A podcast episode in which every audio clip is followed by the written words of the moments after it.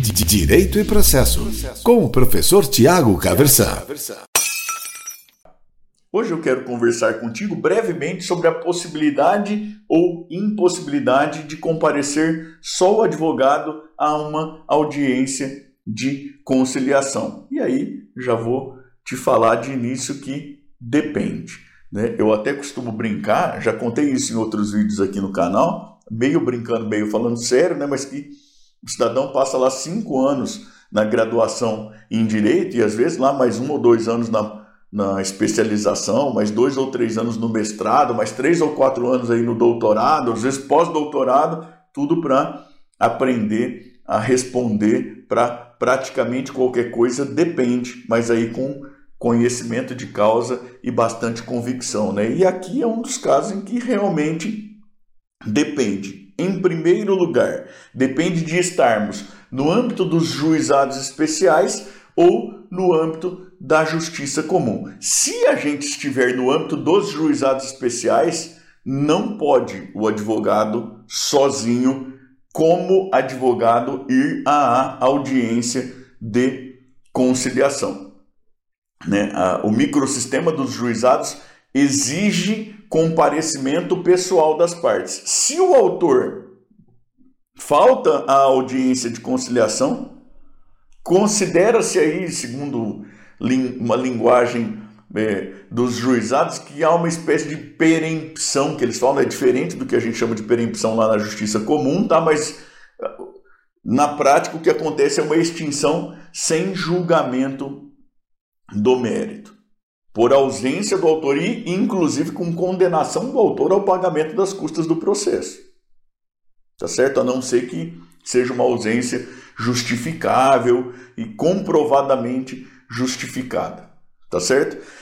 Se o réu falta, se ele não comparece pessoalmente, ele é considerado revel na sistemática dos juizados especiais. Agora, tem que tomar cuidado com uma coisa aqui, que é o seguinte: na no juizado especial civil estadual, né, no juizado comum, a gente tem a possibilidade de que as pessoas elas estejam aí uh, independentemente da representação por advogado em causas de até 20 vezes o valor do salário mínimo. E no juizado especial federal, no juizado especial da Fazenda Pública, até 60 salários mínimos tá certo? O que pode acontecer é de é, a pessoa que é ré ser uma pessoa jurídica que aí manda alguém que também é advogado, por um acaso do destino, manda para a audiência sozinho,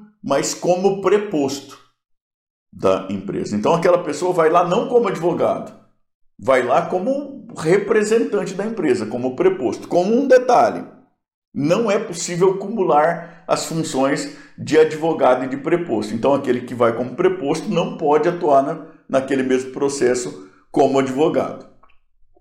Então, ele, é por um acaso do destino que ele é também advogado, mas ele não comparece à audiência na condição de advogado, comparece à audiência na condição de preposto. Isso só pode se se a gente estiver falando de pessoa jurídica, evidentemente, e se no juizado especial civil estadual a causa tiver até 20 vezes o valor do salário mínimo, no juizado especial é, civil, é, no juizado especial, perdão, da federal ou da fazenda pública, e daí nas causas de até 60 salários mínimos, que são as causas de alçada lá desses juizados.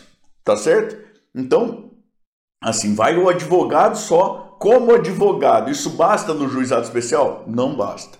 É necessária a presença da parte. Professor, mas mesmo na audiência de conciliação, mesmo na audiência de conciliação, porque a lei do juizado exige presença pessoal. Mas a outra parte não tinha nem proposta de acordo, isso foi consignado na ata. Pois é, a lei fala da necessidade de presença pessoal. Se o autor não compareceu, extinção sem julgamento do mérito. Se o réu não compareceu, revelia.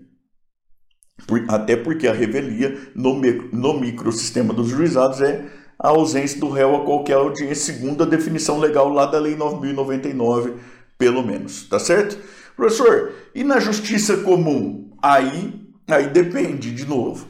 Aí depende do seguinte: de o um advogado ter poderes para transigir, ou seja, para construir acordos, para negociar acordos, poderes para transigir na procuração. Então, o que o artigo 334 do Código de Processo Civil fala é que não pode a parte ir sozinha, sem advogado, caso não seja advogado. É claro, né? Porque para essa audiência de conciliação, na justiça comum, a parte não tem capacidade postulatória. Então, ela precisa estar assistida de advogado. Não pode só a parte. Agora, pode ir só o advogado? De novo, se ele tiver na procuração deles poderes para transigir, ou seja, para negociar em nome de seu constituinte, da parte que o constituiu como advogado, aí ele pode ir sozinho sim, a parte não precisa ir. Professor, melhor a parte participar da audiência seja ela presencial ou remota, ou melhor, não participar. De novo, depende. Depende das peculiaridades do caso. Então, assim, vantagem da parte do seu cliente participar da audiência. Bom, ele é o dono da, da questão, né? De maneira que se há algo, ele vai te passar parâmetro para negociação antes da audiência. E de repente o que se chega lá é, é muito pertinho do que ele tinha te autorizado. Ele estando participando no momento, é possível eventualmente negociar alguma coisa sem que haja necessidade de ficar telefonando, ou então de, de encerrar a audiência e precisar conversar depois para ver como é que faz, ou então de pedir uma, uma designação em continuidade consensual aí, esse tipo de coisa, possibilidade de resolver é, na hora. Em, em outras circunstâncias, o seu cliente está emocionalmente muito envolvido com, com a coisa, e se ele participa pessoalmente da audiência, pode ter uma perda muito grande de objetividade. Você pode ter a parte contrária se sentindo pessoalmente atacada, esse tipo de coisa, daí você pode ter um afastamento aí da possibilidade de, de acordo, o que pode eventualmente ser bastante, ser bastante ruim. Então, se é melhor o cliente participar ou não na justiça comum, isso vai depender da, do perfil do seu próprio cliente, das circunstâncias da causa e tudo mais.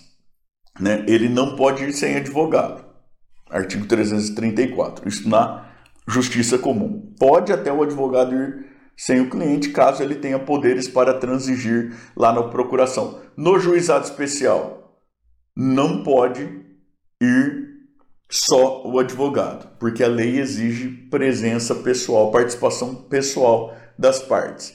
Pode até ir só a parte, mas veja que para o juizado especial civil estadual, aquele juizado comum mesmo, isso só vale para as ações de até 20 vezes o valor do salário mínimo lá para o juizado especial federal, para o juizado especial da fazenda pública e até o teto lá da, de alçada desses juizados. Tá certo? Direito e processo, com o professor Tiago Caversan.